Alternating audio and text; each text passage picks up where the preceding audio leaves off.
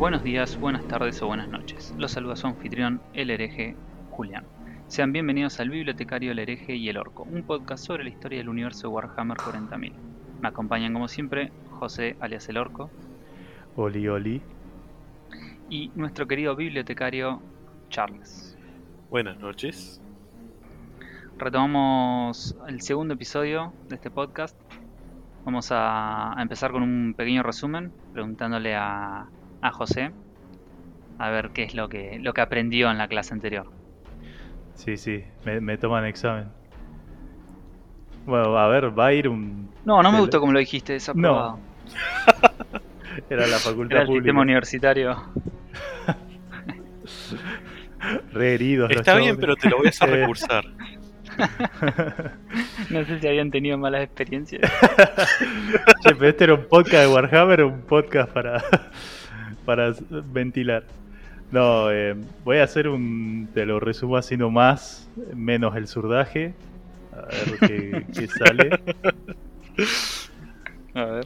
En el capítulo pasado, lo que estuvimos viendo fue que, bien desde un inicio, en cuanto a los. del lado de los humanos, donde lo que yo entendía había tres planos: uno material, otro inmaterial, que creo que se llamaba Warp. Muy bien. Ustedes corríjanme cualquier cosa, ¿eh? Y telaraña, o telarán, o telachupo, no me acuerdo cómo era el otro. Que en el inmaterial, en el warp, eh, generalmente vivían las una especie de emociones de los seres vivos donde se volvían conscientes. Eh, la historia básicamente era que 6.000 años antes de Cristo nace la figura del emperador, que era un psíquico ultra uber poderoso de toda la galaxia. Y en la humanidad pasan 25.000 años donde se expande y llega a la cúspide de su conocimiento tecnológico. Y como todo lo que sube baja, obviamente cae por guerras y no me acuerdo qué más. La cosa es que el emperador, cansado de esto, decide intervenir y se pone el objetivo de unificar la raza humana basándose en la adoración al progreso de la misma. Crea super soldados que son medio carne de cañón, los Thunder Warriors, Muy bien. y a su guardia personal, donde a los primeros los elimina una vez terminada la guerra de la unificación de Terra. Eh, después había una mano derecha que tenía, que también hacía de consejero, que se llamaba Malcador. Ah, Estoy Y- estudiando. Y los y sí, chu. y los pri- también creó unas primarcas, acá se me va un poquito. Unos. Te hago la- esa mínima corrección. Bueno, unos primar, unes primarcas Ay, Dios. que eran la cabeza de cada legión, o sea, lideraban cada uno su legión con su propio objetivo y creo su propia personalidad. Y cuenta la leyenda que son clones del emperador cada uno con cierto aspecto de la personalidad de este.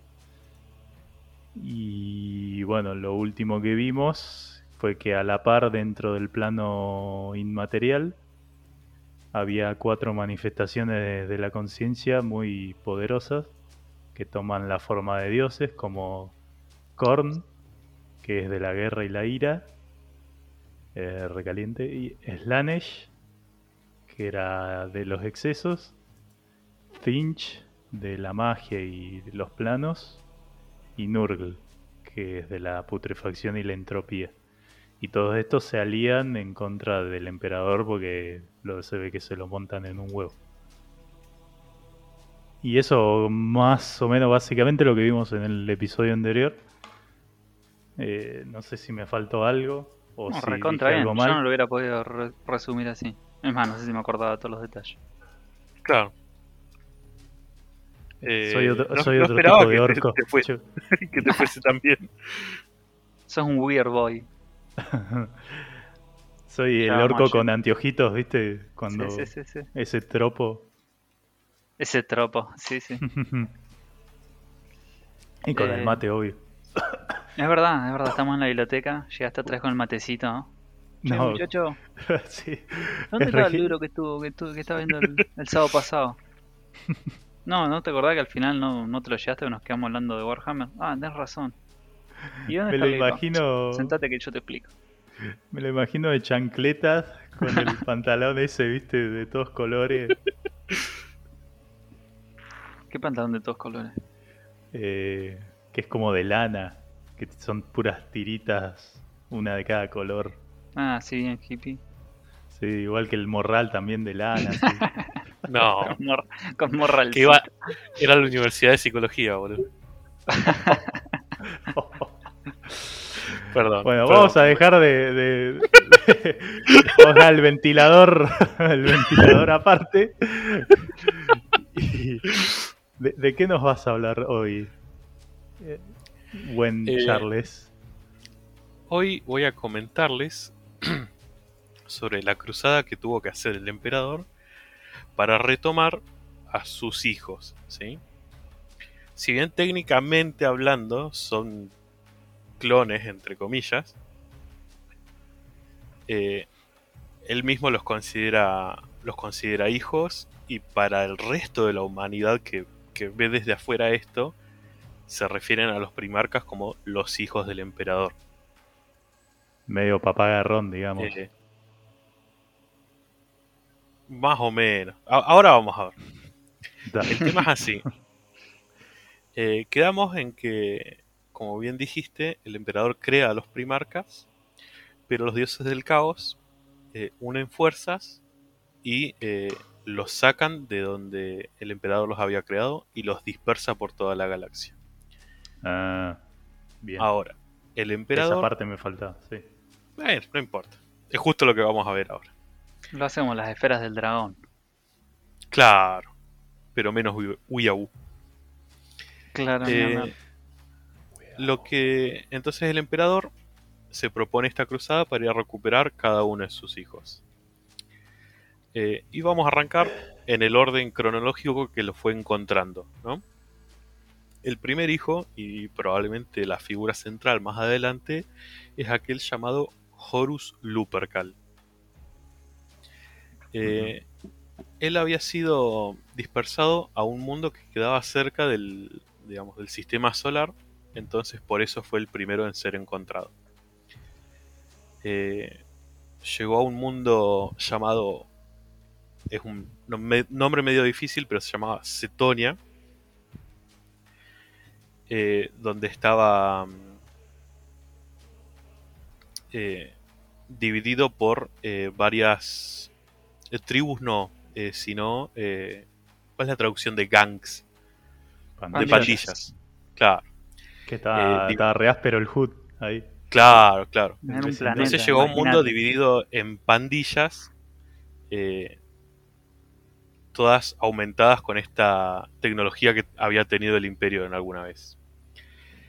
Eh, fue Claro, adoptado por un... Recordemos que, por ahí no sé si quedó esto en el resumen, ¿no? para, para que todos los oyentes recuerden, que la humanidad pasó por un periodo de muchísima tecnología, Claro, de avances brutales, y después se sumió como en una época oscura, entre comillas, que fue cuando el emperador dijo, voy a venir y voy a hacer todo esto que comentábamos. Creó a los primarcas, los distribuyeron. Entonces estamos en, en esa etapa. A eso es a lo que se refiere Charlie con, con que este planeta estaba con esa tecnología que, que es de una época anterior, pero que es muy avanzada. Bien. ¿Cómo se llamaba, perdón, el, el primer hijo en ser recuperado, Horus Lupercal o directamente Horus. No con, no con J, Horus. con H, ¿eh? Claro, yo siempre con las traducciones, con las pronunciaciones en inglés. Claro. Sería como, Eh. como el, el- el egipcio, Horus. Que es el pelado cabeza de rodilla este. Exactamente. ¿Estás buscando una foto? Sí. eh, Sí. Lo peor es que hay.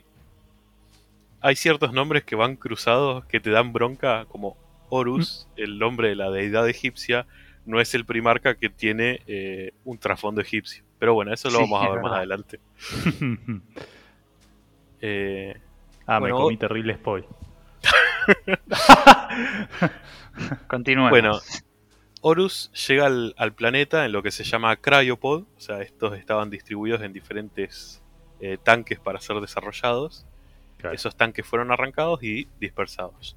El, el tanque de Horus llega al planeta de Cetonia, donde es descubierto por, un- por el líder de una pandilla llamado, eh, por ahí es un, un nombre medio gracioso en, en español, Cagedón. Bueno, si usted me lo pide así. Muy jardín. El tema es que eh, lo encuentra, lo, lo cría, por así decirlo. El desarrollo de los primarcas es eh, increíblemente avanzado. Así que más que ser criados, son guiados, por así decirlo. Perdón, ¿es como que llega de bebé o es como que ya nace crecido? ¿Cómo es ese tema? Eh, llega joven, casi de, de bebé, pero Sí. al tener un medio- desarrollo tan rápido, medio de bebé, sí. claro. Pero hay que Mm. recordar que, que son. O sea, son semiclones del emperador. O sea, tienen un desarrollo rapidísimo y brutal, digamos, como que Claro. pueden valerse casi solos. Claro. Bien. Eh, es adoptado por este por esta figura Caedón y y este este líder de la pandilla le da el nombre que significa sin nombre de Nerwi Eh, como, como decir Capitán Nemo no. Como el trago. Como el tema de Oxisacre. Claro, no tiene nombre. Eh, qué comparación Papá. Eh, el tema es así. El, el planeta es atacado por fuerzas imperiales y según la tradición de la pandilla, para quedarte con el cargo de alguien tenías que matarlo. Mm, Eh, cuando las fuerzas imperiales están atacando, Kagedon lo mira a Horus y le dice que lo mate, así él se podía quedar con su cargo y podía llevar adelante la, esta pandilla, por así decirlo Y podía llevar adelante la pelea. Al momento de matarlo, Horus tiene como una epifanía, una revelación y empieza a, recordar todas estas memorias de la, galax- de la galaxia, la tecnología con las que él eh, había sido diseñado para que ya tenga, ¿no? Incluso en este momento de epifanía eh, tiene un crecimiento físico más acelerado.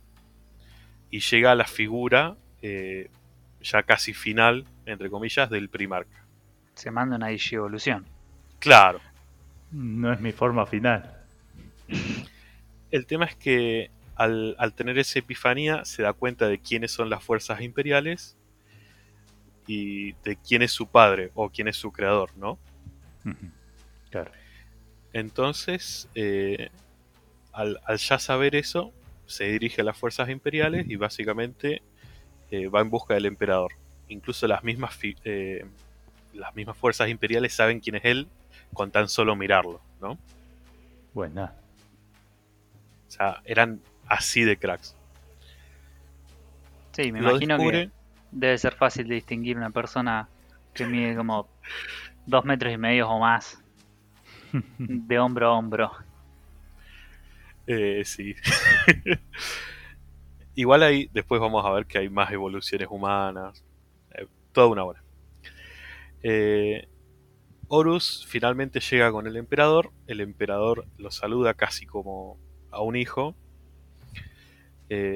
Y con cada primarca que va descubriendo, él como que se queda un poco más tranquilo, ¿no? Como, bueno, ya una parte de mi trabajo está recuperada. Aprovecha este tiempo de que Horus fue el primero y el emperador casi como que lo cría, lo enseña, lo guía. Eh, Porque convengamos relación- que para, para ir recorri juntando, por decir una manera, ir eh, reclamando a sus hijos, tiene que recorrer toda la galaxia. Están Claro. dispersos. O sea que de Claro. uno a otro puede pasar mucho tiempo. No sé más o menos, pero tenían que ubicarlo, encontrarlo, convencerlo, porque no todos iban a, a unirse así. ahí Claro. vamos a nuestro segundo ejemplo que es eh, que es Leman Rus, que es justamente uno de, de los que el emperador tuvo que convencer para que se una a su fuerza, ¿no? Bueno, Estaban rebeldes. algo así. Ahora vamos a ver por qué. Eh, la, el- la Cryopod de Le Mans Rousse at- eh, aterriza en un mundo llamado Fenris, que es eh, lo que, según escolares imperiales, es un mundo de muerte. O sea que es un mundo que tiene climas extremos y un mundo donde tiene fauna extrema, ¿sí? O sea, increíblemente mortal, increíblemente sobrevivir ahí. A pesar de eso, Australia. colonias humanas se establecieron en Fenris. Claro, claro, Australia es la, fuera de joda, es el, el meme cuando alguien dice Death World en el mundo de 40k. Ah, mira. Ah, eh, como aclaración, eso que, que dice Charles recién es que eh, es una clasificación imperial. Hay varios mundos que son Death World. Claro, Son todos los mundos que son básicamente, entre comillas, inhabitables Mm. de forma natural, que no tienen recursos, que no tienen nada. O sea, es un mundo pelado, un mundo seco. Se le llama Death World. Bueno, Fenris era uno de estos Death World, pero estaba colonizado por una cultura que nosotros, desde nuestra historia, historia podemos identificar como eh, un poco con muchísimas influencias nórdicas, ¿no? Eh, lo encuentra una tribu a, a Aleman Rus y un rey de, de esa tribu lo, lo adopta como hijo de él. Y obviamente que le enseña costumbres del planeta. Le enseña también, cosa que va a ser eh, controversial un poco más adelante, los dioses del planeta, ¿no? Magia rúnica y cosas así. Pero, pero no nos metamos mucho ahí. Le enseña las costumbres eh, completamente vikingo, eh, o vikingo espartano, por así decirlo. De, bueno, ya llegaste a una edad de madura de 5 años, tenés que ir a, afuera con un palo y cazar un lobo gigante. Sí, sí. Típico. Típico del buen vikingo. Claro. Eh, muy, muy escena de, de De 300. 300, sí. Sí, sí. Estaba recordando. Y, y acá lo que vemos, ¿se acuerdan que en el capítulo anterior hablábamos un poco de que había muchos tropes que, que se iban a ir identificando en cada ejército, que era un Sí. poco lo que estaba interesante. Entonces, a- acá vemos que, por ejemplo, si vos sos alguien que le gusta toda, toda la iconografía medio hollywoodense vikinga, ya tenés tu, tu nicho. Ya lo vas a encontrar acá, es- es claro. Eh, Eh, bueno, ¿Querés explicar de nuevo por las dudas que era un tropo? Un trope. Una especie, es una especie de metáfora, digamos. Una alegoría. Es, es un poco difícil, sí, explicarlo. Sí, no no se me ocurre una, una, una definición concreta. Pero Generalmente dice que es una figura literaria, pero tampoco explica mucho eso. sí, sería un, un patrón que se, que se compone de varios elementos, ya sea una- un comportamiento o, o imágenes visuales, pero que se va a repetir en muchos medios distintos. Entonces, cuando nosotros hablamos, por ejemplo, decimos, ah, el trope del guerrero espartano, es que estamos hablando de ese, de ese concepto más como, como metaconcepto, de que ya todos identifican el guerrero espartano, ¿entendés? Vos ya sabes que es Sí. que va, que cuando era chico si era deforme lo mataban y que tenía que ir a hacer el, el creo que se llamaba, cuando cumplía cierta edad, como que hay una serie de, de- de cosas, de pautas que uno ya tiene incorporado y que se pueden aplicar en muchos métodos, en muchos eh, medios, ya sea un personaje de una historia, de un videojuego, de un libro, de lo que sea. Entonces vos decís, ah, este es el trope del guerrero espartano Claro. pero podría ser cualquiera. Podría ser el- el- la típica, no sé, ciencia ficción o la típica ciencia eh, tipo ficción cyberpunk. Si ah, este es el trope, el típico de cyberpunk, donde pasa esto esto y este. Claro, El eh, antihéroe un engloba trope. muchas cosas. Sí, sí. Sí, eh, básicamente es como una imagen que universalmente está identificada por, un, por varios significados a la vez, digamos, a, la forma de metáfora. Bien. Si- Siguiendo Eh, con, bueno. con la historia. Claro. Eh, Bueno, al momento, pequeño detalle, al momento de ser encontrado, Leman Rus, al ser encontrado por el rey de la tribu de este planeta, Leman Rus estaba como eh, líder de una manada de lobos, ¿no? Y dos de esos lobos eh, eran llamados Freki y Geri, que fue lobos que él adoptó que lo siguieron eh, a la cruzada y que incluso tienen su propia miniatura en el juego de Warhammer 30.000. Eh, bueno, pasa esto de que es encontrado por el rey, eh, adopta todas estas costumbres casi vikingas. eh, y al momento de, de lle- de tener contacto con, con su padre, no lo acepta inmediatamente, sino que en un modo muy jovial lo reta a varios duelos. Primero era un, un duelo de beber, después un duelo de... Sí, porque era, era vikingo. Claro. Eh, un duelo de beber donde tenía que eh, tomar más alcohol. eh, tiene un nombre específico en la historia, pero bueno, donde tenía que tomar más alcohol que Le Mans Rus. Después, un- uno donde tenía que comer. y el último era que tenía que pelear mano a mano con eh, el emperador, digamos. Le Rus y el emperador en un, en un combate a, a puño limpio, por así decirlo. Eh, Qué, qué buenos duelos, boludo. sí. Comer, tomar y cagarse a trompada. Nada Sí, sí. mejor. El duelo. Bien old se school. dice- sí, sí. Se dice que duró varias horas, pero que eventualmente el emperador logró ganarle. Para mí, desde mi punto de vista, eso es como algo del autor como para ilustrar un poco más a esta, a esta figura de Leman Rus. Mm. Eh, bueno, pero como ya sabíamos, ya había un primarca que el emperador había descubierto y que el emperador tenía a su lado al momento de llegar a este planeta, que era Horus. Y Horus como que no, no guardaba su desprecio que tenía por el salvajismo que representaba a su hermano. Lo veía con pelo largo, lo veía un- no un guerrero, sino un tipo como carismático, pero no, no para ser líder, ¿no? Claro, es como que decía, ¿quién es este croto? Claro, completamente, completamente. Eh, eventualmente a Leman Rus no, le importó esto, no le importó cómo era percibido por su hermano, e incluso le dijo que, incluso en su manera jovial, que quería pelear con él y que eventualmente quería ser su amigo.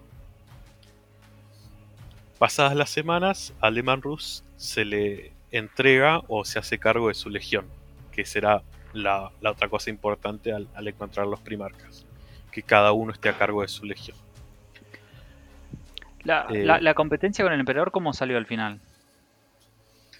Eh, ganó dos eh, Leman Rus, tomar y beber, pero no pudo ganarle en la pelea. Ah, o sea, le, le ganó la parte interesante el Chupi, pero después se comió un par de manos. Claro, Claro, claro. que la hizo, la hizo bien. No tomó mucho, no comió mucho, estaba más liviano. Claro, trompada. Y el otro, y el otro ya está. Homero, no te llenes con pan. Así. Eh, bueno, el siguiente primarca, un dato que vamos a ver más adelante, es eh, borrado de cualquier eh, historia imperial. Chu. Y vamos a ver por qué. No ahora, pero más adelante. Ah, El siguiente primarca, más allá de eso, es un. eh, es un ser que tiene un nombre muy particular que se llama Ferrus Manus. Traducido del latín, manos de hierro. Ferrus, ¿cuánto? Ferrus Manus. Esto es medio. eh, cha, cha, cha. Pará, pará, porque no se termina ahí. Ferrus Manus, cuyo nombre se traduce a manos de hierro, es eventualmente líder de la legión Las Manos de Hierro. Oh, Y que también tiene las manos de hierro. qué coincidencia. Y ahora vamos a ver por qué. Eso sí te lo voy a contar ahora.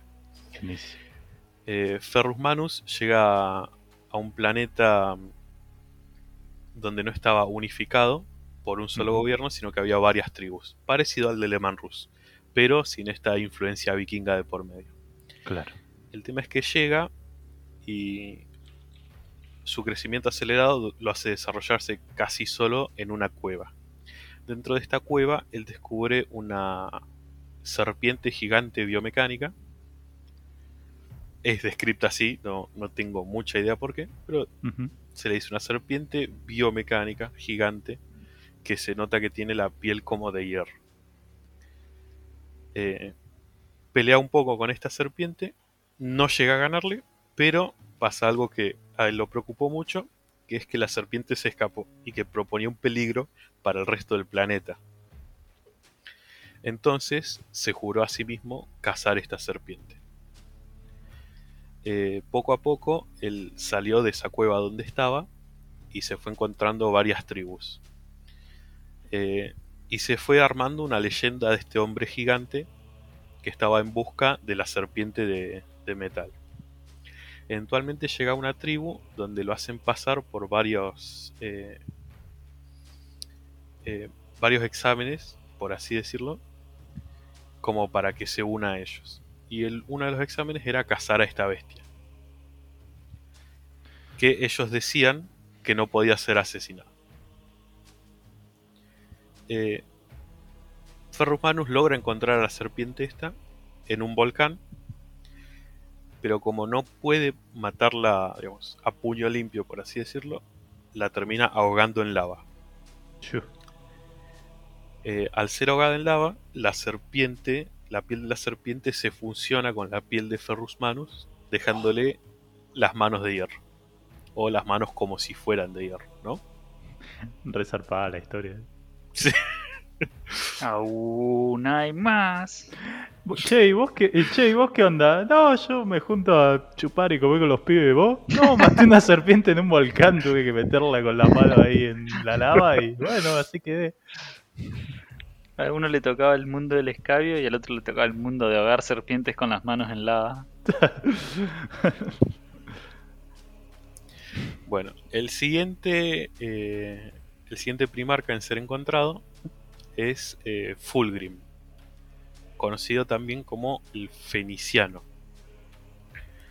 Eh, una de las descripciones de Fulgrim físicas siempre es que era una persona hermosa, que tiene cabello... Sí, sí, o sea, A ver, Que- le, para, le propongo en este caso a José y al resto de los oyentes que vayan tratando de adivinar cuáles son los tropes que va a representar o que van a, o se pueden encontrar en este Primarca.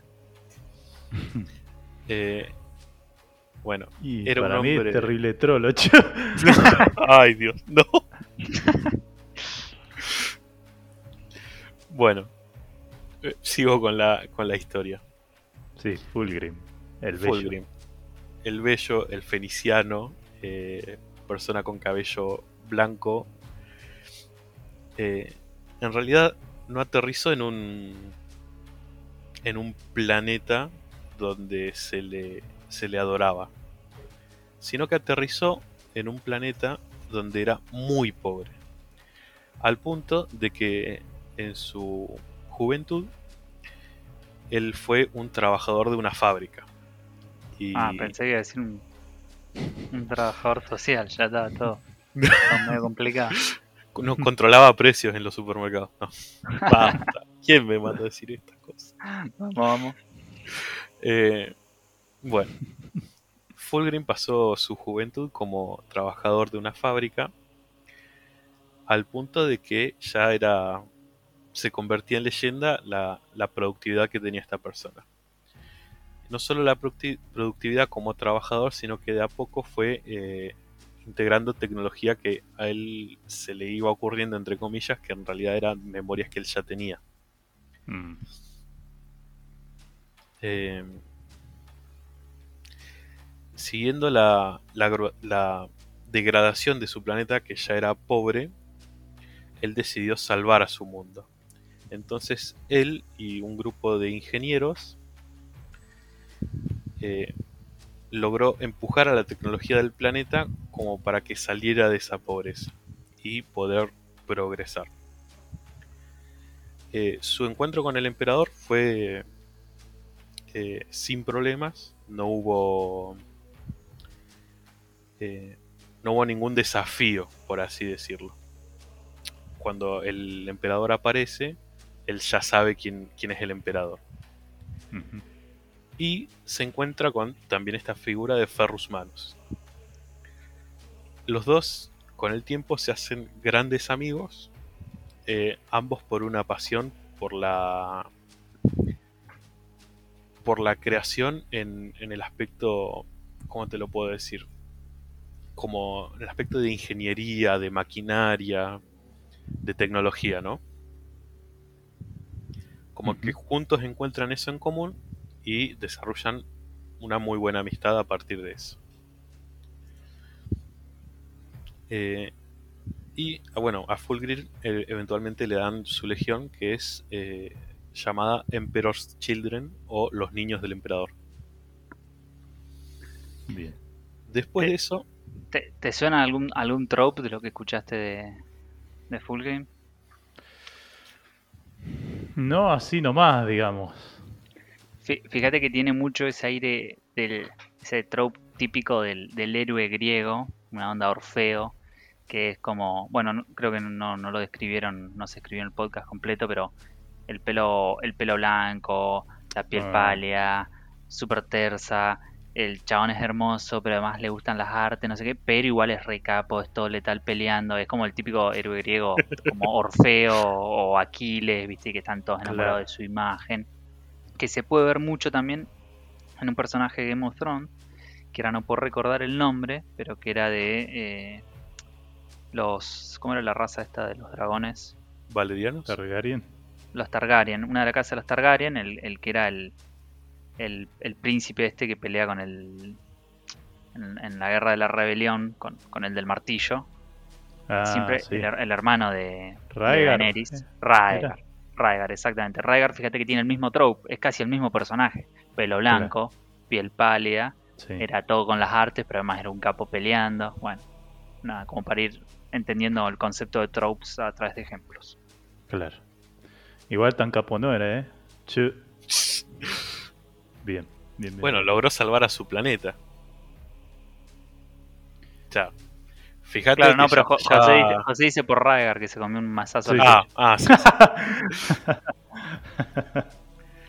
Fíjate como hasta ahora nosotros venimos diciendo que eh, cada primarca en el planeta, si bien el resto de, la, de los habitantes de ese planeta no saben que es, que es un primarca, como que ya empiezan a escuchar leyendas de, de estas personas, ¿no? Eh, ponele, en el caso de, de Leman Rus, era un guerrero de fábula. En el caso de Ferrus Manus, era el cazador que logró matar a, un dragón. En el caso de. Fulgrim, fue alguien que logró eh, hacer que un planeta progrese. Y ahora vamos a ver otro ejemplo muy bueno que me gusta mucho a mí. El primarca Vulcan. Primarca Vulcan aterriza en un planeta eh, casi todo de lava, o sea, ese trope, por así decirlo, de, De de- flores lava. ese- donde la tierra es negra y los únicos ríos que hay son de lava.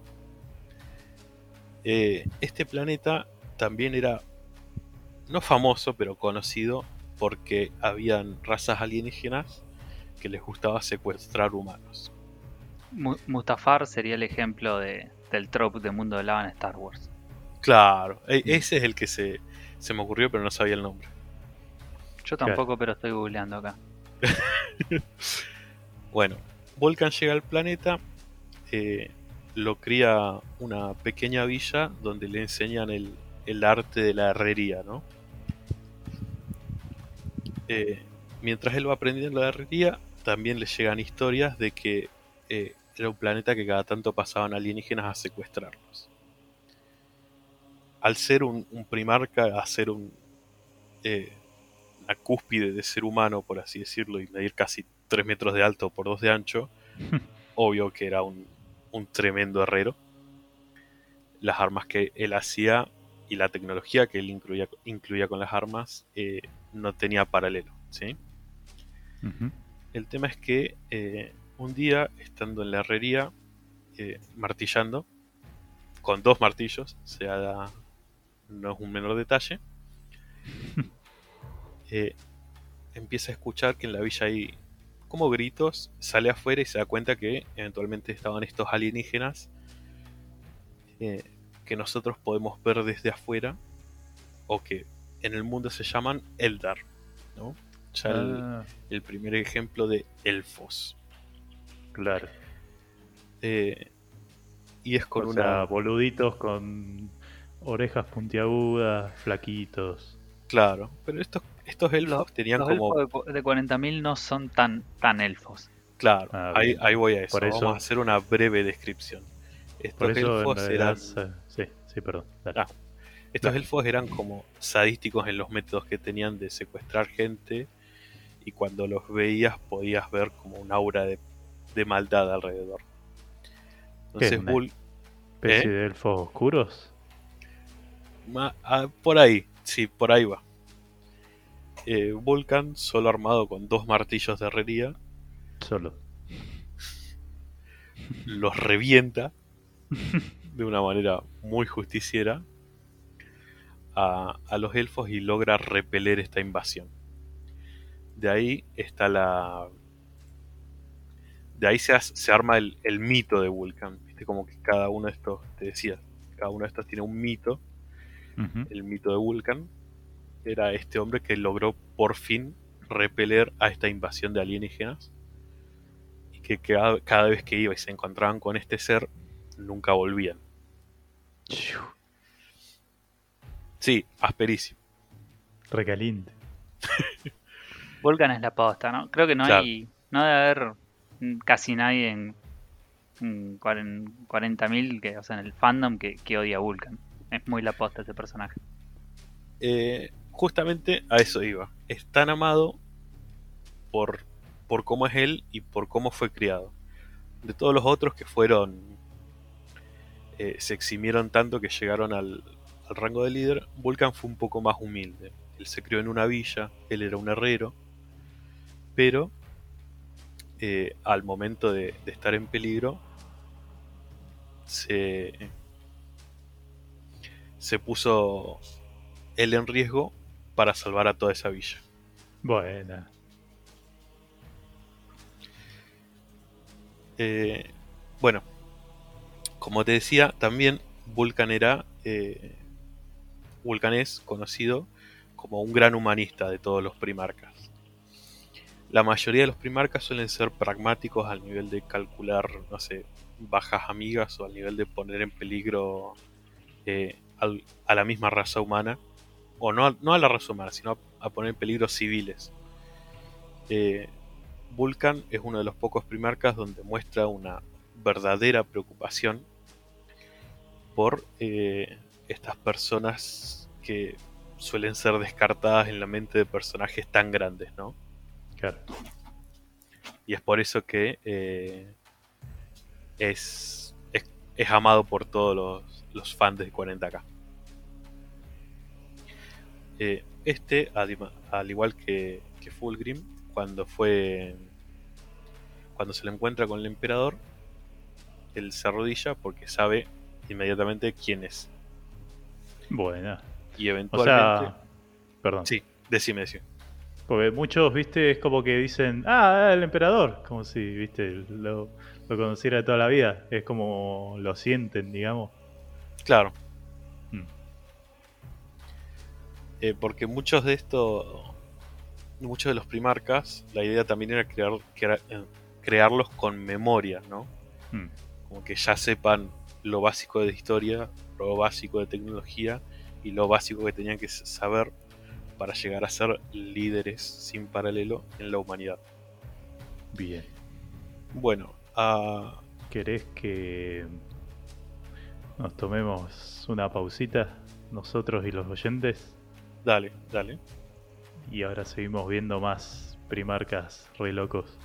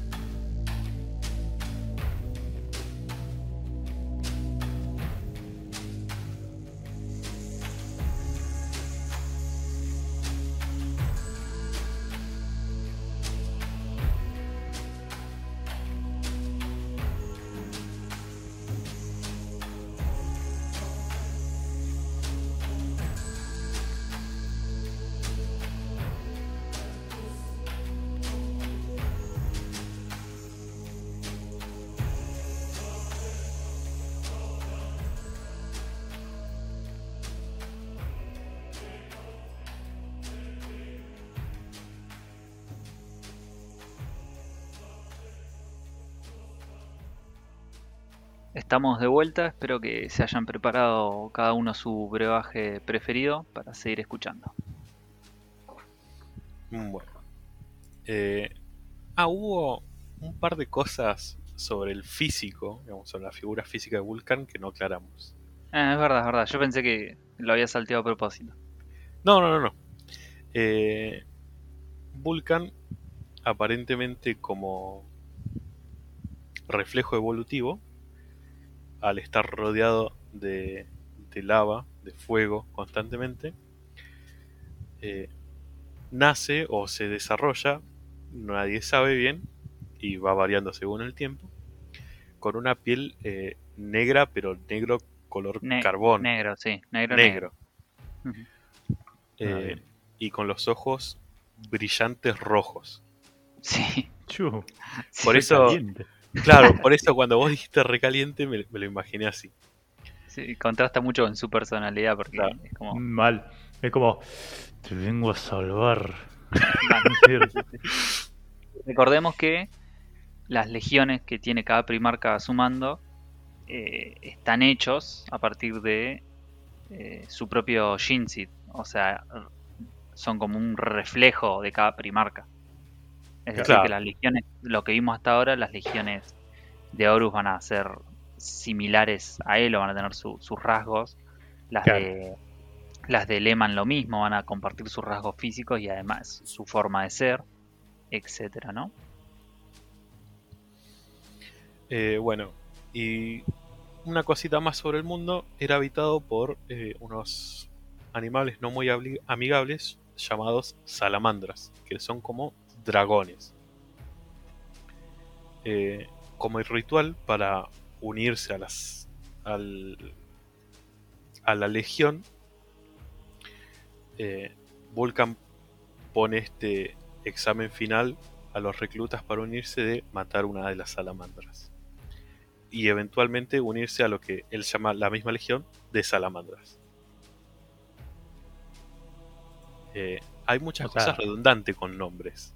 Eso es bastante persistente acá. que el, el matador de salamandra. Claro, el chabón que mata salamandras le pone a su nombre las salamandras. La- el nombre de la legión es Claro, el Salamandra. nombre de la Ah, legión. bien, bien. Bien, bien, bien. Igual ese es un recurso literario que era bastante usado en las, en las obras de teatro, creo que en Roma, donde los nombres de los personajes representaban lo que iban a hacer o lo que eran, o su personalidad. Claro. Eh, eh, es La legión olvidada, esas normal. Sí, sí, no, y en las obras, bueno, en las obras de teatro, capaz que el personaje que iba a ser el traidor literalmente se llamaba traidor en, en otro idioma, o se llamaba traitoro, o cosas así. Era a propósito, se, se hace mucho en las en, en lo que es obras, obras de teatro, Claro. al menos en esa época. Bueno, el siguiente primarca en ser encontrado es eh, alguien llamado Rogal. Primero, solo con el nombre Rogal. Llega a un planeta eh, que está un poco más del lado medieval, por así decirlo. Ya habíamos visto que habían planetas industriales como el de Fulgrim, planetas un poco más bárbaros como el de Leman, o eh, que no habían avanzado mucho como los de Vulcan. Pero Rogal llega a un planeta donde está más o menos en esta, en esta onda de eh, medieval, por así decirlo. Es encontrado por el patriarca de un clan, que es eh, la casa del el patriarca del clan Dorn, o de la casa de Dorn. Eh, el patriarca adopta al joven Rogal, eh, a quien con el tiempo se va a referir a él como eh, su abuelo, ¿no? Incluso si eh, no lo es, solo al ser criado por él, se refiere como el abuelo. Y tiene Eh, pinta de viejo. O sea, Rogal se refiere al, al- al patriarca del clan como abuelo, no al revés. Igual tiene pinta de viejo. Eh, bueno, eh, este abuelo le enseña a Rogal eh, muchas cosas sobre, sobre tácticas de batalla, ¿no? Eh, sobre eh, ah, no me sale la palabra en español, siege, Asedio. Un asedio. tácticas de asedio, una de las asedios y fortificaciones, por sobre todo fortificaciones que le enseña a Rogal, casi como si fuera alemán. Porque es como termina siendo una de las especialidades luego de esa Ah. legión. De hecho, está representado en, en el juego de mesa. Las, las reglas especiales son Mm. como representan esa especialidad de asedio y fortificaciones, todo lo que sería guerra en, en lugares eh, fortificados. Esa es la, la especialidad de esa legión. Claro, Cada, especial- cada legión tiene como su, su especialidad o su forma de ser. Claro. Eh, pasan los años, él se vuelve una una figura en su planeta eh, de liderazgo, pero su con el tiempo este abuelo que lo crió muere. Eh, De fuera COVID. del fuera del Sí, planeta se murió de un paro, o sea, de COVID. poner un accidente de auto. Oh, no, es, COVID. es parecido al Pero COVID. tenía COVID. El tema es que eh, Condor no solo llegó eh, la cryopod que lo llevaba a él, sino que llegó un, una maquinaria gigante que orbitaba el lugar conocido como la Falange o The Phalanx en inglés. Eh, The Phalanx era una nave espacial increíblemente gigante, increíblemente armada y fortificada, pero que eh, ni Dorn ni nadie de su planeta la pudo reactivar. Al momento de, la muerte de su abuelo es cuando también llegan las fuerzas imperiales y eh, el emperador saluda a Dorn dentro de, de esta falange y eh, como que le devuelve y le enseña a usar esta nave gigante a, a Dorn y ese es y la deja a cargo de él, ¿no? Se refieren a él como eh, no una nave espacial, sino como una fortaleza monasterio. Eh, a ver si te puedo decir qué tan qué tan grande es como para poder tener una escala de, de lo ridículo que pasa en este Mm, universo. Me imaginé que iba a ser terrible. Sí, sí, sí. Las escalas no hacen más que crecer en, en 40.000. Cada vez que aparece algo nuevo es más brutal. Si ya habían eh, serpientes gigantes que devoraban soles. Claro. Es verdad. Me- me de esa parte. Bueno, la, el navío este, o la fortaleza monasterio, mide eh, 110 kilómetros de largo. Son como dos cuadras. Chu. Eh, 110 kilómetros de largo. Sí, O sea que sería una nave que es más grande que la longitud de, de una ciudad de 500.000 habitantes. claro. Mierda. Más, bastante más. Es más, le, estoy- le estoy errando. Sería más grande que, que, como para ponerlo en perspectiva, sería más, más grande que Buenos Aires. Creo que punta a punta Buenos Aires no tiene. Cuatro veces el, el Gran tamaño Buenos de la isla de Manhattan. Claro. Y es muy probablemente que también puedan meter esa población ahí. Claro, es una nave que, que puede llevar una población gigantesca adentro y todo.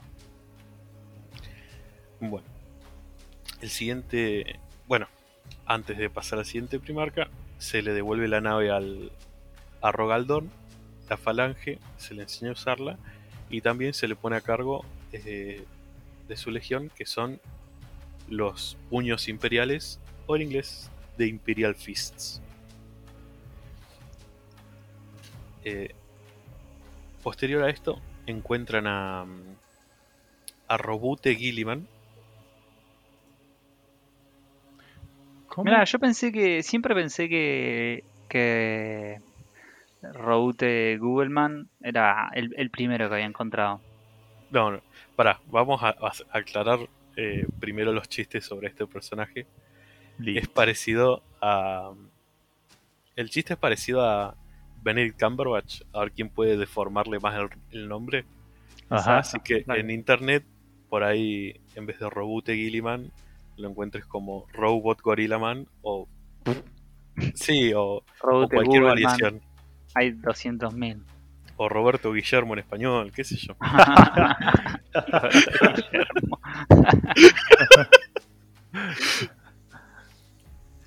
Bueno, eh, Robute aterriza en un planeta que es casi todo inspirado en la antigua Roma. Sí, eso te iba a decir, el chabón es como que carga... Uy, se me fue el nombre de esto que lleva los laureles en la Sí. cabecita. Sí, Es, es Julio César. El, el Sí, es Julio César. Sí, es me, me imaginé. Y, la, sí. y la legión y la legión que le corresponde es la que hace alusión a los a los legionarios romanos. Mm, eh, Tien- ti- tienen toda la onda. Tienen la, Sí. la lamentable mala suerte de ser los, los poster boy del juego. Entonces, cuando vos Ah. entras es el, es el más el más obvio, entonces el que menos te llama la, la- la atención. Siempre te vas por las cosas más como Claro. más locas. Entonces tienen aparecen en todos los juegos y bueno, nada, como que se volvió aburrido. Pero en realidad fuera de eso, la historia de- está buena, está re buena, y la, la iconografía que usan, todos son súper romanos. Águilas, el- todo, está muy, muy piola. claro. eh, sí, yo creo que en parte no lo jugué justamente por. o no los empecé a coleccionar ni a pintar así. Justamente por eso, porque eran los poster childs. Figuran en, en todas las fotos que salen de, Game Workshop, de Games Workshop. Sí, sí. eh, buscas marines, marines espaciales y la primera foto que te va a salir va a ser de, de un tipo vestido de azul con detalles dorados. Sí, y, no solo eso, tuvieron la- otro, otra mala suerte más. Es que, nada, como, como aclaramos en el primer capítulo, la historia no la escribe una sola persona. La historia de Warhammer, no hay un, un- un solo e- editor. Hay muchas personas que van escribiendo. Y un empleado bastante infame de, de Game Workshop le tocó escribir sobre, sobre estos personajes. Y, y bueno, la verdad que su fuerte no es la escritura. Y para él Ah. escribir cualquier, cualquier ejército era hacerlo lo mejor de lo mejor. Todo lo que él escribió siempre era mejor que, que todo. Mm, Y, y eso hizo sobre, este, sobre esta legión. De pronto eran los mejores, todos los querían, todos tenían que ser como ellos. Y bueno, fue tan, tan recalcitrante que ahora todo el mundo los odia. Sí, Pero en fin, con, Bien, está bueno aclarar esas cosas también. Eh, bueno, la, mm, la historia de Robute, como para hacerla muy corta, es que creciendo él es eh, adoptado por esta, digamos, por este clan de, de- de personas ultra romanos, donde todavía usaban togas, toda la, la arquitectura era romana. Eh, y lo único que, que cuentan de su juventud es que él era un prodigio en todo. Que cuando creo que tenía 10 años ya era. Ya podía ser, podía ser rival de cualquier historiador, de cualquier filósofo y de cualquier científico. Y que incluso más allá de eso, eh, él era un líder, líder militar que tampoco tenía paralelo. ¿sí? Eh, la historia es es la de Julio César se va de la ciudad solo para para volver a una ciudad que estaba saqueada por una facción dentro de de ella Eh, el cocónsul de su padre incluso los cargos son romanos o sea cónsul sí, Eh, había hecho un un golpe de Señor, estado no sea tan sutil con las ideas. a ver, eh, llegó un- a, un- a una capital donde estaba deshecha por caos generado por el golpe de estado. Eh, muy rápidamente eh, se nota el genio de Robute, donde toma la ciudad y eh, mata a Galan.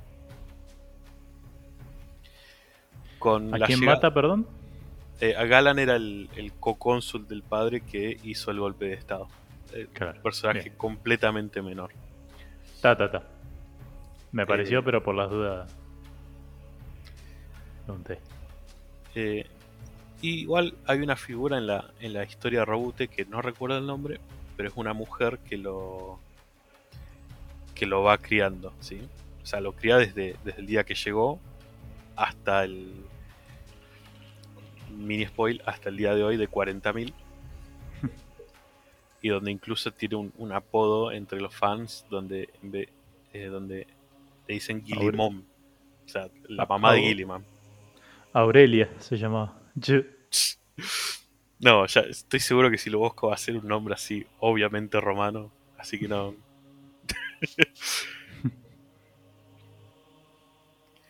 bueno, eh, obviamente el emperador llega y escucha las historias extraordinarias de, de una persona que eh, logró estabilizar una nación después de un golpe de estado muy traicionero, como, y listo, este es mi hijo. Se encuentran y eh, también, lo mismo que antes, eh, reconoce al, al, emperador como su padre o como su creador. Y es puesto a cargo de eh, la legión de ultramarines. O sea, sí se llaman. No sí, ultramarines. Un nombre, no sé, romano.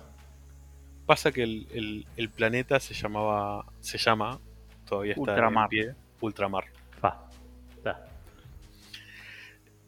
No hay muchas sutilezas en este universo, pero tengo que decir que es una de las cosas que me encantan. Eh, No, no, es que, es que como yo, como yo dije, en realidad a uno hoy día por ahí le parece como, eh, qué poco sutil. Pero no, no todas las obras tienen que darse por los subtextos. claro, es Antiguamente que sí- muchas, justa- muchas de las cosas justamente se dan así a propósito. Claro, Era pues como o sea, En tu cara. ¿cómo le va a poner si no? Claro, sí, sí, es que es, que, es- que es otro estilo. Por ahí hoy uno busca, viste, como que sea todo con, con mucho subtexto, con muchas cosas ocultas. Pero también un estilo que se usaba mucho era que sea todo in your face, o sea, no, no puedes equivocarte lo que está pasando. Claro. Y aparte es mucho más fácil para identificar. Claro, claro, tal cual.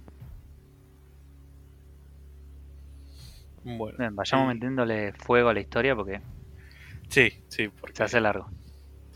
El siguiente primarca en ser encontrado es uno de los primeros que vamos a ver que está mutado y que a su vez eh, fue tocado por el caos desde su nacimiento, conocido Ah, como Magnus el Rojo. Magnus el Rojo porque justamente su mutación hace que su piel sea roja y mientras fue disperso y estaba viajando al planeta donde aterrizó, eh, da su ojo para tener más conocimiento sobre magia. No- él no sabe con quién está tratando, pero eso es lo que sucede, ¿no? Y aquí es lo que te digo, donde eh, está lo frustrante, donde el tipo va a aterrizar en un planeta donde está dominado por eh, una cultura pseudo egipcia y se llama Magnus. se llama, perdón. Magnus. Claro. Acá, sí. acá mezclaron todos los nombres, todos los, Claro, todo lo que encontraron. O sea, el, el tipo con la historia más nórdica terminó siendo egipcio, a diferencia del nombre que sí era egipcio y que terminó siendo líder de una pandilla de planeta post-apocalíptico aleatorio.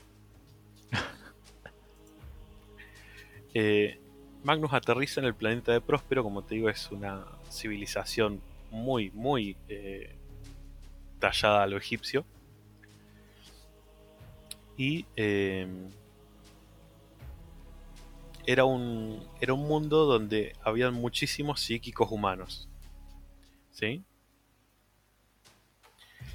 Eh, ¿Qué significa eso?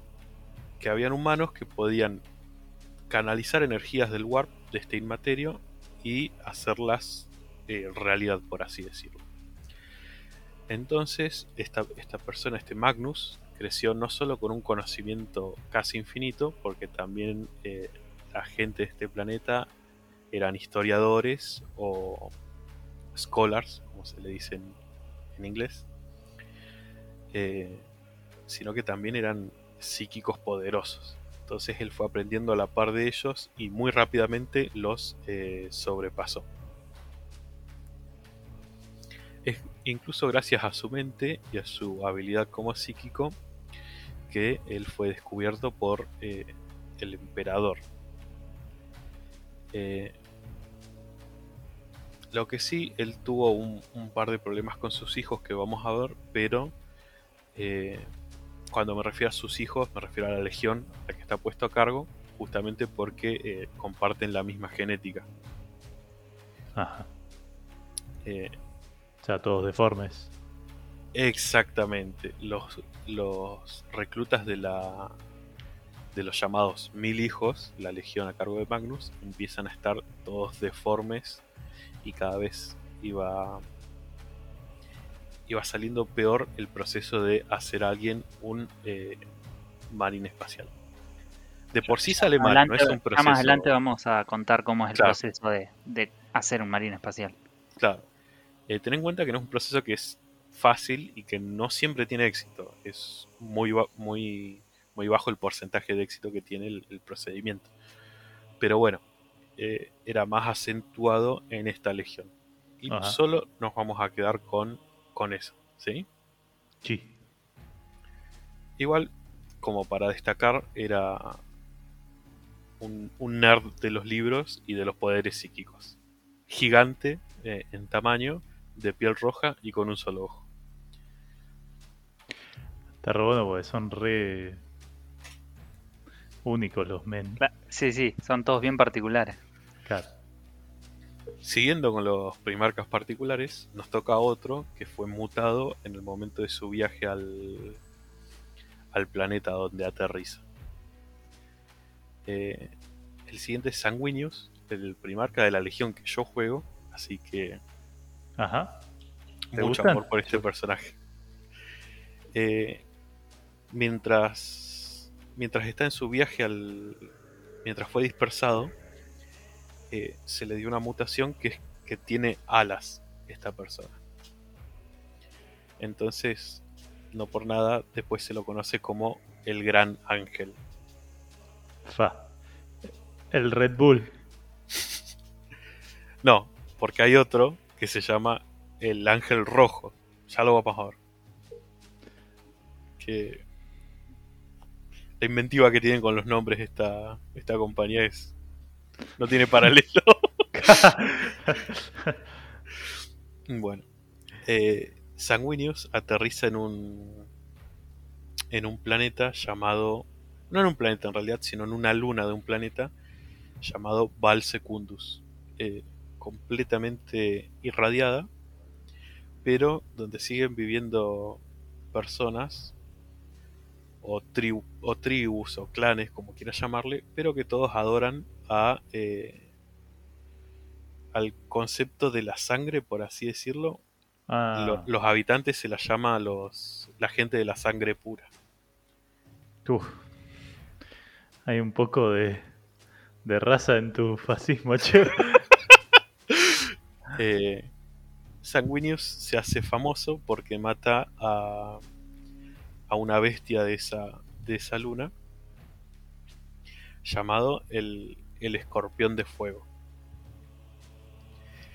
Eh, no solo se hace famoso por eso, sino que como los otros primarcas, también es un historiador, estratega y luchador que no tiene paralelo. Eh, y eventualmente entre su propia gente él llega a ser casi adorado, ¿no? Él fue otro de los de los primarcas que cuando llega el emperador se arrodilla cuando lo reconoce inmediatamente. No hace falta que digan nada, no intercambian palabras, él se arrodilla y reconoce inmediatamente quién es el emperador y lo reconoce como eh, su creador y el líder de la raza humana.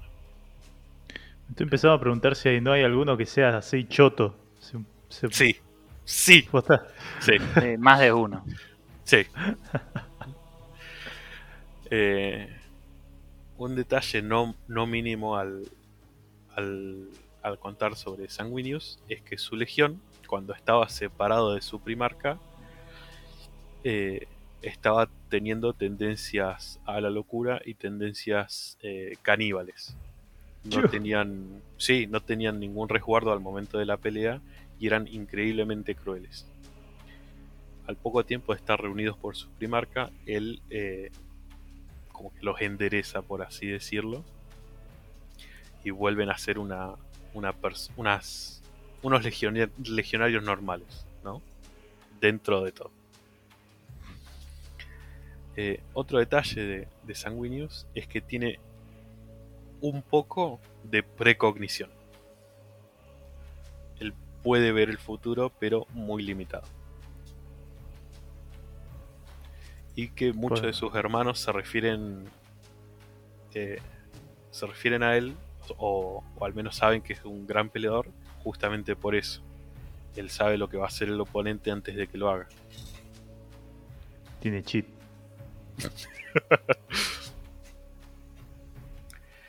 Eh, bueno, pasando rápidamente al siguiente primarca, llamado Lion el Johnson. No Lion el Johnson, Lion, espacio, el Johnson. Conocido como el León. Yo no te estoy jodiendo. pero me dio risa el Johnson. El Johnson. Para mí, para mí es el peor nombre. Creo que casi todos los personajes 40. Es el peor nombre completo, pero tiene la mejor abreviación porque directamente le dicen el león. Sí, eso sí. Eh, el león, o Lion, como ya nos vamos a referir a él, no por su nombre completo, eh, llega al mundo de Caliban, que eh, es uno de los pocos mundos donde está corrupto por las fuerzas del caos o las fuerzas del inmaterio. Por... le toca una verga de mundo. Sí, sí, sí, sí. A pesar de eso, eh, en el planeta este de Caliban se arman grandes órdenes de caballeros para combatir a todas las bestias o a todas las deformidades que salen de las partes corruptas del planeta. Él obviamente que llega eh, a hacerse conocido como un gran guerrero de una orden y como alumno de una persona que vamos a hablar más adelante llamada Luther. Qué buen nombre. Sí, pero es un... Eh, muy buena la historia de Luther. Ah, vamos a hacer un mini resumen ahora. Llega el emperador, lo mismo, lo reconoce sin problemas, pero con una sola condición lo, lo reconoce. Esta persona que lo crió, Luther, mm. eh, él lo quiere a su lado. El tema es que Luther ya cuando lo encontró era adulto y ya al momento de, de, la llegada del emperador eh, ya es viejo, por así decirlo. El emperador le dice que no va a sobrevivir al proceso de inducción a los marines espaciales, pero lo puede arreglar, le puede dar mejoras, por así decirlo, como que más o menos estén a la par de un marín espacial. Todo eso a eh, Luther. Todo, claro, todo eso a Luther, porque el, león o Lion no quería perder a su maestro o a su mano derecha. Claro. Eh, se describe en, los libros como una persona extremadamente callada, extremadamente introvertida y que nunca y que le costaba comunicarse con otras personas. Luther, Luther el eh, Lion. Ah, Lion el Asperger. creo que eh, hablan de eso en un libro, pero bueno. ¿En serio? ¿Viste? Es re inclusivo el mundo de Warhammer. es re inclusive.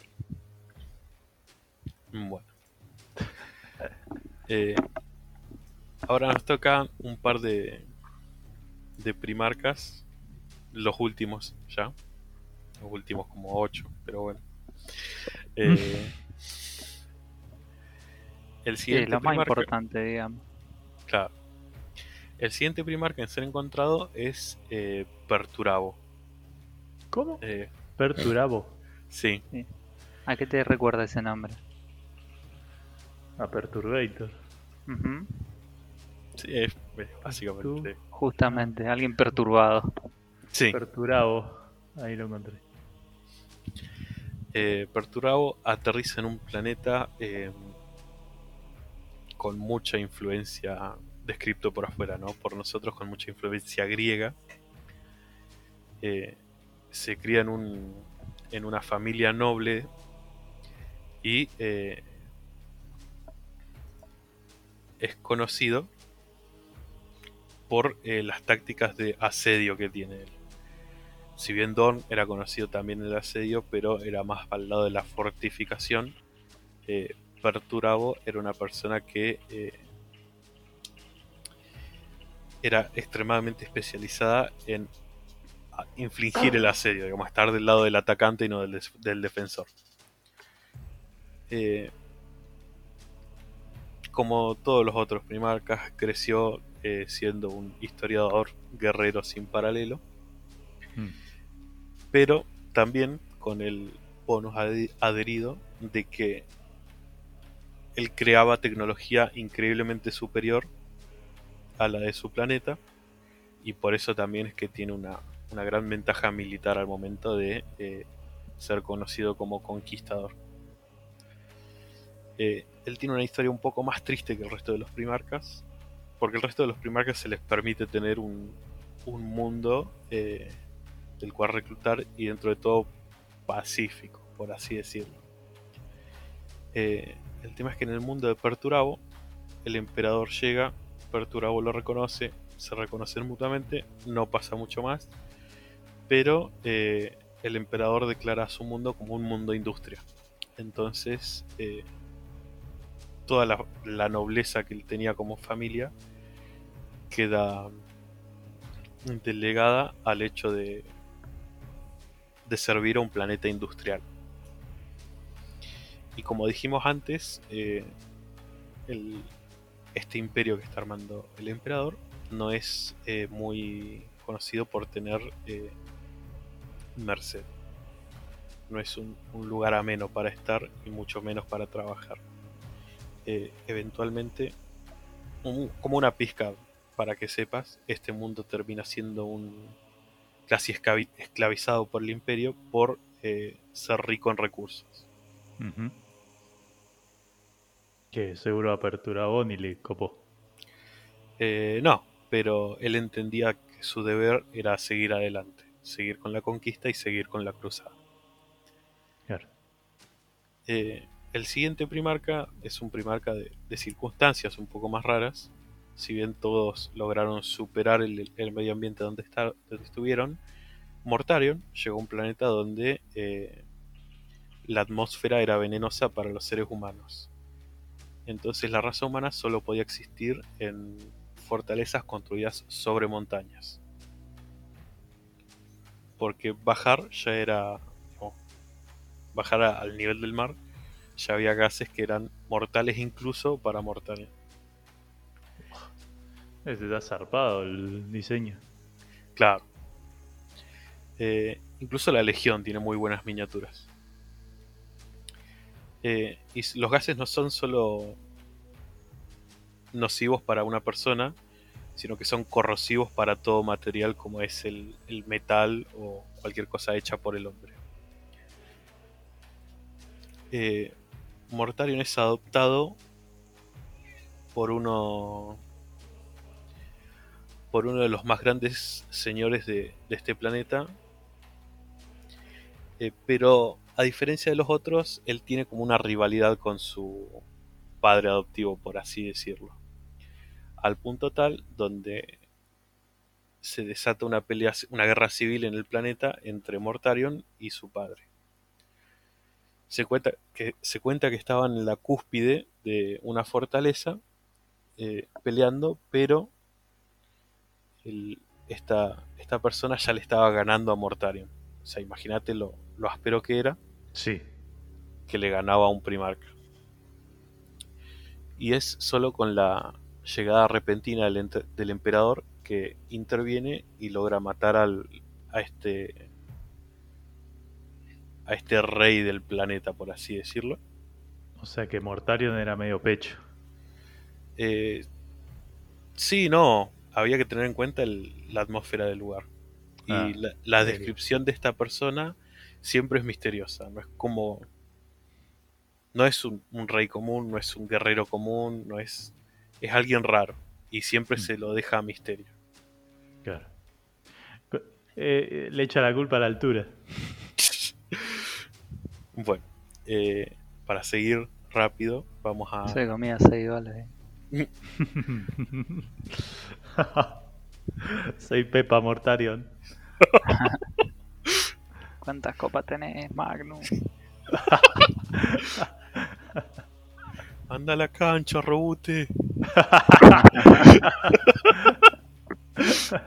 Uh, ¿quién sería quién sería de los primarcas hincha de boquita? Y. Yagatai Khan. Ya vamos a llegar a él. Mal, mal. El siguiente. El siguiente primarca en ser encontrado es eh, Lorgar. Eh, Lorgar. Lorgar o Lorgar Au- Aurelian es adoptado, llega a un planeta llamado Colquis y es adoptado por una orden de monjes. Eh, Uh. Claro. Entonces podés ver ya cómo empieza a chocar un poco con la idea del emperador. Claro. Eh, Colquis era un lugar hermoso, lleno de templos de adoración. Eh, la gente de ahí era próspera. Me mata el tiempo pasado que estás usando. Sí, sí, sí, ya vamos a ver por qué. Eh, y Lorgar fue criado como un monje más, ¿no? Pero él terminó resaltando, por la misma razón que todos los otros primarcas, que no solo medía 3 metros, sino que era increíblemente inteligente, carismático, y se decía que... eh, y daba misas muy carismáticas. O sea, hasta ese punto. Todos Eh, sus filigreses lo requerían. Claro. Claro. Cuando llega el emperador, él como que ya ve algo que no le gusta, y es que Lorgar lo recibe al emperador como un mesías o como un dios. Eh, inmediatamente el emperador corrige a Lorgar, pero trata de comunicarlo con alguna medida de resguardo, o sea, no, no siendo muy violento. Claro. A ver, canuto de mierda. A ver, vení para acá. ¿Qué te dije las iglesias? Entraba ahí como Angry Pepe. ¡Oh! Así todo recaliente. No, la iglesia. Bueno, el, el siguiente el siguiente primarca es increíblemente mongol, incluso con el nombre Yagatai Khan, y aterriza en un mundo que se llama Mundus Planus, conocido por sus planicies. Sutilmente sutil. No, ¿cómo es? ¿El nombre? sutilmente sutil. El, el primarca se llama Yagatai Khan, Yagatai. Que no se parece a Genghis Khan para nada. es igual, boludo. No, como ya Taikan ni Genghis Khan.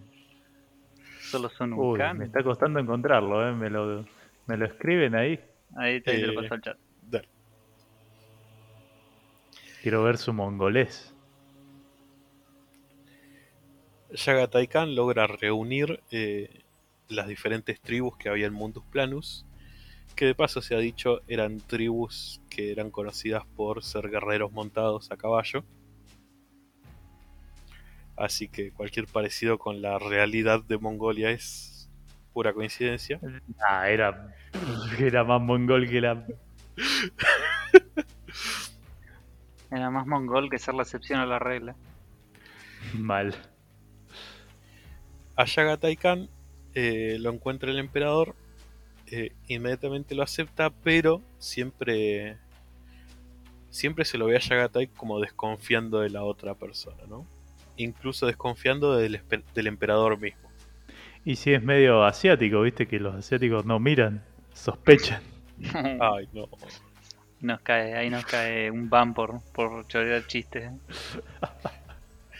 A, a cualquier dueño de esta plataforma en la que esté escuchando, yo soy Morocho. Ah, es verdad, tenés el, tenés el Niga Pass. ¡Ah, no! no.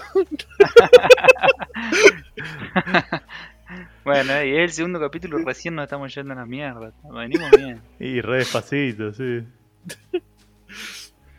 Bueno. Eh, procediendo muy rápidamente por un, un repaso de los primarcas, que estoy seguro que José ya se olvidó el, el nombre de la mitad. Me- Todos sí, haber del- olvidado la sí, mayoría, todos, pero no sí. importa. Había uno que era Fulgrim. Muy bien. Muy bien. Vamos. Nada más.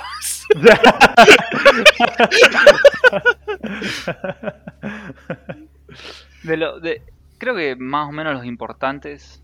Eh, Angron, ¿no lo nombraste? Eh, claro, quedan cuatro. Y me parece tiralos, que lo- medio, tiralos medio rápido. Bien, Bueno. tirámoslo, sí, sí. Angrón. Para, el primero entonces es eh, antes que Angron, Conrad Kurz. Uh, Eh, qué buen nombre, Conrad. Pero la Que historia de llega a Conrad ser está una- tremenda, algún día la, la vamos a explorar en profundidad. Claro, llega un- a un a un planeta, a la capital de un planeta que es eh, increíblemente alta en crimen, corrupta, casi como Argentina o Ciudad Gótica, un punto medio. Ah, bien. sí. Es ciudad gótica, es un planeta de ciudad gótica, pero pero hecho green dark, o sea, Claro, peor. heavy. Sí, sí. Y la verdad que tiene una pinta malandra el Conrad Kurz este. Ya, ya- eh, ya vamos a andar en Conrad algún día. Claro. Eh, Conrad es conocido en su planeta no como un gran conquistador ni un gran líder, sino como un justiciero, porque a todas las figuras corruptas o a todos los criminales los terminaba masacrando de la manera más brutal posible. Eventualmente eh, trajo orden a su planeta, pero a un costo tremendo de casi terror. Onda. Básicamente es Vlad Tepes. Sí, Claro. Sí, sí. Cuenta un pequeño, un- una pequeña agregado. Vlad Tepes es la figura en la que muchos dicen que se inspiraron para escribir Drácula. Era un, un príncipe de la región de Valaquia, que es lo que hoy es Rumania. Y bueno, logró independizarse de los otomanos. Y era tan, tan, tan, tan, tan cruel, tan, tan cruel, que cuenta la historia que él dejó una copa de oro en la fuente de la ciudad, porque decía que todos tenían que, todos los ciudadanos tenían que poder experimentar tomar de una copa de oro, un cáliz. Y lo dejó y nadie se lo robó, porque el chabón causaba ese terror en el pueblo. Esa historia no la sabía, conozco otra, pero sí, se va a hacer muy largo. Sí, sí. Y básicamente eh, Conrad está un poco inspirado en, en esa historia. Eso era lo que el chabón causaba en el mundo entero en el que él habitaba. Bueno, eh, el siguiente, ahora sí, es Angron, conocido como el Ángel Rojo. Angron llegó Ah. a un mundo donde era conocido por sus juegos de coliseo y es eh, inmediatamente utilizado como un esclavo gladiador. Eh, no Este solo debe eso, ser medio pa- parecido, pero no. No Ah. solo eso, sino que mientras que crecía, a Angron se le colocó en su cabeza una tecnología muy peculiar de ese mundo, conocido como The Butcher's Nails o, Es tremendo el nombre. o los clavos del, del carnicero. Que hacían que sea que la persona sea completamente apatética eh, o incluso sienta dolor a menos que esté peleando. O sea, Eh, es, es 100% patético a los sentimientos de otros, Claro. si no lo entiendo mal, pero además te hace que sentir dolor todo el tiempo, por eso se llama el clavo del carnicero. O sea, sentís dolor constante a menos que estés luchando. Sí, así. Eh, Angron solo logra ser conocido como un gladiador, no como un conquistador. Eh, quiso hacer una rebelión en su momento, pero eh, el emperador, viendo desde afuera, ve que su hijo no logra ser el conquistador que había sido, había sido diseñado para ser, ¿no? Claro. Entonces, en medio de la, de la última pelea, donde él iba a morir entre sus camaradas gladiadores, el, tel- el emperador lo teletransporta a Angron a su nave.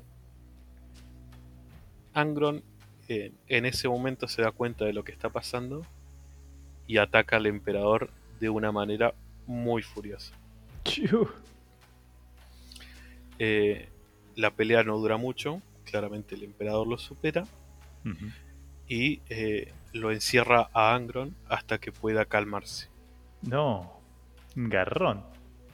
La manera de calmarlo que tenían a Angron, o que intentaban calmarlo, era introducirlo a capitanes de su compañía a ver si podía generar algo de, de conexión con ellos.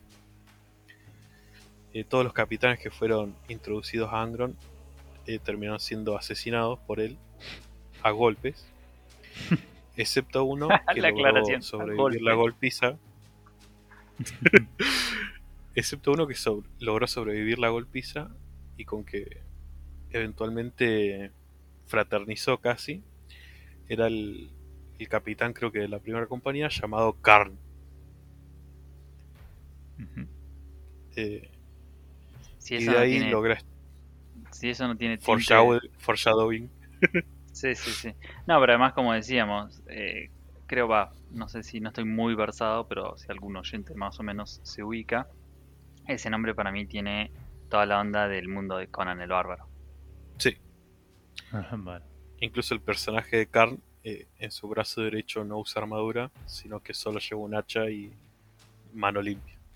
Sí, sí. e- Es, toda, toda esa legión eh, es bien eh, lo que era Punga. brujería y espada, que era como el mundillo que se creó para, para lo que es Conan el Bárbaro.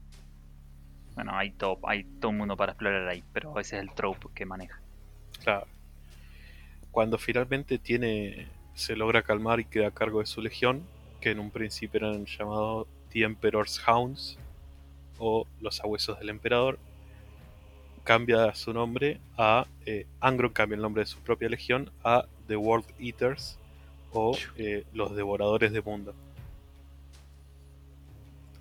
Conocidos por sus tácticas increíblemente brutales y eh, completamente apatéticos a toda la vida.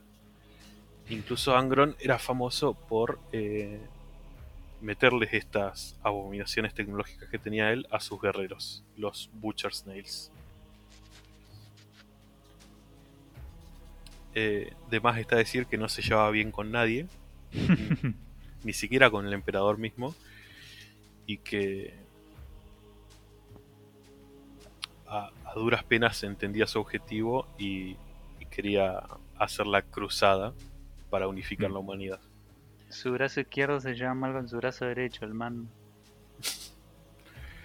El siguiente primarca va a ser Corvus Corax, o simplemente llamado Corax,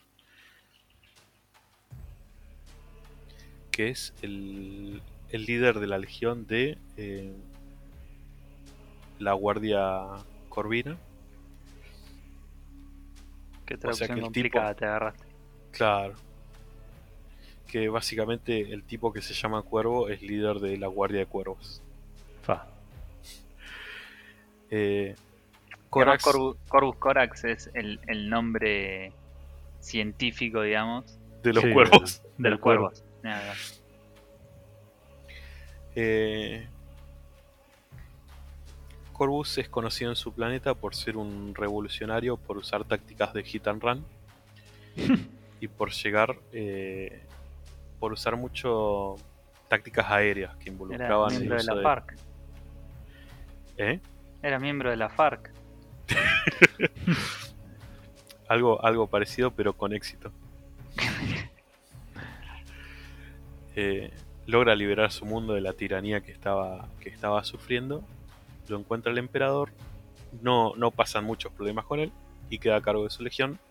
La Raven Guard o la Guardia de los Cuerdos o la Guardia Corvina, como quiera llamarlo. Y el último, o los últimos, o de vuelta el último, es Alfarius Omegon. Qué grande. Esta historia también es la posta. Eh, Alfarius Omegon no se sabe si dentro de su de su cryopod, al momento de ser dispersos por el caos, eh, el caos lo que hace es generar dos copias de una misma persona, o sea, copiarlo, pero que en el, en el Inmaterio, en el Warp, sean representados por un solo eco. ¿sí? Ah, O sea, eran gemelos, pero los dos tenían una sola presencia en el Warp. Al punto de que claro. podían comunicarse sin hablar, casi como telepatía. Es como que tienen, como que comparten el espíritu, podríamos decir. Claro. Exactamente. Eh, si bien es aceptado que se encontraron a los dos juntos, Alfarius Omegon Alfarius y Omegon. Eh, hay una teoría o algo que Alfarius mismo dice en, en un futuro, que es que se, el primer primarca, primarca en ser encontrado es él, es Alfarius. Por eso su nombre, que es el primero, y Omegon, justamente, es el último primarca en ser descubierto. Va. El tema es que son gemelos, pero nadie sabe que son gemelos al tener un solo eco en el lugar. El emperador sospecha que son dos, pero nunca indaga en este, en este aspecto. Y literalmente son iguales. Sí, sí, son, son gemelos que comparten una, una misma alma, pero que eventualmente tienen una diferencia muy, muy grande. Claro, supongo que nos enteraremos más adelante. Exactamente. ¿Y cuál es el. Entonces, cuál es el choto? ¿Cuál es el. los más pedorros? Ya, ya. Ah, vos decías, cuando dijiste choto te referías a que eran poco hábiles. Claro. o Ah, que no, ninguno. Son todos clones del emperador. Claro, pero no hay alguno así que diga, uy, este la repechea, este no sé. Ah, ya, ya vamos a llegar, ya vamos a llegar. Ah, es bien, más, bien. Eh, si ya terminamos con los con los primarcas, aprovecho para para tomar la palabra un ratito. Por La favor. idea es ahora en el, en el próximo podcast vamos a empezar con, con una es tipo la parte central, podríamos decir, del conflicto que, que parte toda la galaxia. Es decir, vamos a ahondar en la historia que se llama, ah, no sé si podríamos, si damos el nombre porque ya va a ser un poco un spoil, pero la, es la, historia que, es el conflicto central de todo Warhammer, podríamos decir, a partir de eso, ¿no? Después, obviamente, aparecen lo que es todas las razas de, de alienígenas, que tiene cada una su propia motivación y demás. Pero la trama central, y que tiene más detalles y está más completa, es lo que vamos a explorar a partir del siguiente episodio. Y ahí vamos a ver eh, un poco más de las características de cada, de cada uno de estos primarcas y la historia que los ata, todo como, como se vino abajo, digamos. Bien. Es súper interesante ahí. Ahí ya te podrás imaginar, pero es tipo culebrón. Sí, sí, pero había que. Había que introducir a todos los primarcas, si no, no, no se iba a entender nada. Tal cual, sí. Yo, yo, yo imagino para que por ahí para el oyente se hace un poquito largo los primeros dos capítulos, entre la intro y qué sé yo. Pero era necesario porque son muchos personajes y si no, a medida que Sí, vas sí. contando la historia no los puedes ir introduciendo porque se hace... Se hace pesado. Claro, claro. Además, eh, tampoco es que nos dio una biografía de toda la vida.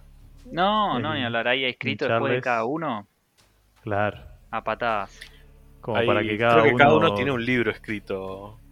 Sí, sí, sí, sí. sí. Claro, como una introducción como para que si a uno le copó la historia de alguno o le interesó todo este tema de que es eh, uno es más vikingo, otro es más romano, bueno, empieza a, Si a puedo, averiguar sobre él. si puedo dar mi recomendación sobre Sí, obvio. leer el, el origen de, de alguno de los primarcas, me parece que eh, los dos que más recomiendo son eh, Lorgar, la historia de Lorgar es muy es muy interesante, muy muy triste también, pero pero es, es increíblemente llamativa. La verdad que es me, me encanta a mí y la recomiendo para cualquiera que quiera meterse en este universo, la historia de Lorgar. Ese Y era el monje. Exactamente. Y la historia de Angron, el gladiador que El turbo caliente. Claro. Porque increíblemente Angron tiene una de las historias personales más fuertes, a pesar de ser eh, visto por fuera, incluso por sus hermanos, como un, eh, un bruto salvaje. Mira. Yo no, no las conozco todas en detalle, pero en realidad la única que conozco más o menos en profundidad es la de Conrad, que también me parece genial. Porque Mm. es. Porque él, él tiene un. Ah, el- No sé si es la capacidad, pero tiene como la maldición, que es otro de los tropes, que es la maldición de... ¿Viste la historia de Troya? Sí. Bueno, la, la hija del, una de las hijas del rey de Troya, que en este momento no me acuerdo el nombre, creo que era Cassandra. A ver si era Cassandra. Pero bueno, ella hace un pacto con, con Apolo. Entonces Apolo le, le dice, bueno, vos me dejás... O sea, Apolo le, le ofrece el, el don de la precognición a cambio de mantener relaciones. Ella acepta, pero después no le entrega. Entonces Apolo lo que hace, no le, no le saca el don, sino que la maldice. Le dice que ella va a poder ver el futuro, pero nadie le va a creer. Entonces ella sabe lo que va a pasar entre, con Troya, pero nadie le cree. Entonces se termina en una maldición bastante chota. Bueno, Conrad tiene ese trope. Él conoce el futuro. Él sabe todo lo que va a pasar. Y ya sabe que va a terminar mal para él. Pero no lo Claro. puede evitar porque no sé, nadie le, o sea, de hecho el, el- el emperador no le cree. Él, en realidad es una mezcla, porque no es que conoce todo el futuro, sino que cuando creo que cuando toca a alguien sabe cómo va a morir. ah, Y bueno, y sobre el mismo obvio que lo sabe. Pero entonces Claro. el chabón es como una. es como medio chota su vida, porque el chabón se acerca a los hermanos y ve lo que le va a pasar a todos. Pero solo, no solo ve lo que le va a pasar, ver- ve cómo va a morir. Y. Claro, el, el día que se toca, eh, oh, a la puta Claro, madre. sí, sí, sí, exacto, él sabe, él- exactamente, él se toca y sabe. O sea, ni una, ni una cuca tranquila se podía hacer, pero bueno. Y nada, es, es interesante, la verdad que está bueno porque el chabón es, también es medio Sí, trágica está. la historia, pero es interesante como, como el chabón en un momento como que trata de hacer las cosas bien, aunque sea por medios un poco malvados. Y, y- y nada, todo le mal le sal, digamos. Claro. Pero bueno, ¿qué, qué te pareció este capítulo? Bien, bien, la verdad que son una bocha. Sí, es mucha Porque, información. Claro, es mucha info, pero como decía, viste, está bueno que por ahí un resumencito de cada uno. Total, es muy probable que en el futuro ya le metamos a cada uno en alguna historia o como vos decías, Juli, de sé yo, ahondar sobre una historia en particular y probablemente eh, dar más Sí, especificaciones sí, sí. sobre cada uno. Y además ahora cuando entremos en la parte de, de la, de la historia donde todos se relacionan, a medida que vos hablas, a, a- como si se asocias eh, hechos con sujetos, se te van a ir quedando, o sea, vas a ver lo que hace cada uno y cómo se relacionan y Sí. todo, y se te van a ir quedando más en la mente. Y la idea Sí, es que sí. si a algún oyente le gusta la actitud de uno o le gustó el trope de otro, nada, que vayan a ver imágenes, que lean, que le guste, lo, lo que sea. Exacto. Así que bueno. Bueno, eh, ¿algo, algo más para acotar? Señor Eh, bibliotecario. Creo que hubo un solo detallito que, que no dije sobre el Orgar, que no es menor.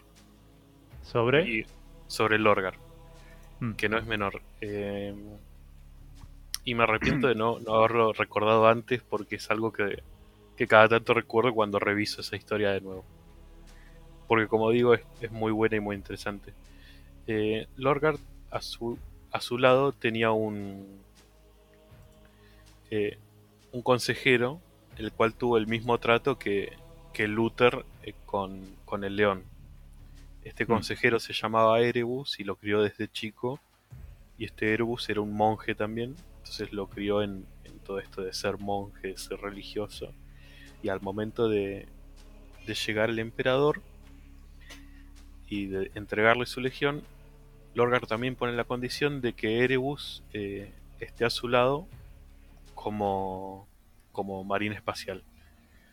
Al no poder ser ese el caso, porque Erebus es, es mucho mayor que él, es mucho mayor que Luther al momento de ser convertido, eh, lo único que hace es que lo mejoran, pero queda eh, humano, a diferencia de los otros de los otros marines espaciales. Qué buen nombre de bus. Eso y tener en cuenta que a los marines espaciales cuando se hacen marines, digamos, porque se, se eligen desde personas jóvenes, digamos, de adolescentes a menos, nunca mayores, como que se les borra la memoria o se les adoctrina. Justo estas dos personas, Luther y Erebus, no fueron adoctrinadas, no, no tuvieron ningún lavado de cerebro, por así decirlo. Fueron solo simples humanos que se mejoraron al punto de poder hacerle rivalidad a cualquier otro Astartes o eh, hacerle paralelo. Ujú. Aclaro que, que Erebus, siguiendo esto de los nombres que tienen significado que, que afecta a la historia, quiere decir oscuridad profunda. Un poquito de foreshadowing. En griego, ¿no? En griego, sí. sí. Eh, bueno, che, me parece que, que viniste a estudiar. Aprendemos y nos divertimos. Ya, sí, ya está por cerrar la biblioteca. Al final, otra vez no estudiaste nada, pibe. Eh, bueno, vuelvo mañana. ¿Se puede? Bueno, bueno, dale. Pero trae mate para todo para la próxima. Y no, no se puede compartir. Estamos en pandemia. No, tenés razón. No, si no, bigotito de algodón se enoja. Amigos, tráeme los dos Satur y estamos bien. Bueno, Espero que, hayan disfrutado este capítulo. No sé si el orco y el bibliotecario quieren despedirse. Los saluda acá el orco ya sin, sin agua en el mate, ni en el termo, ni nada. Eh, los saluda el bibliotecario, ya casi todo su conocimiento siendo puesto a prueba. Adiós.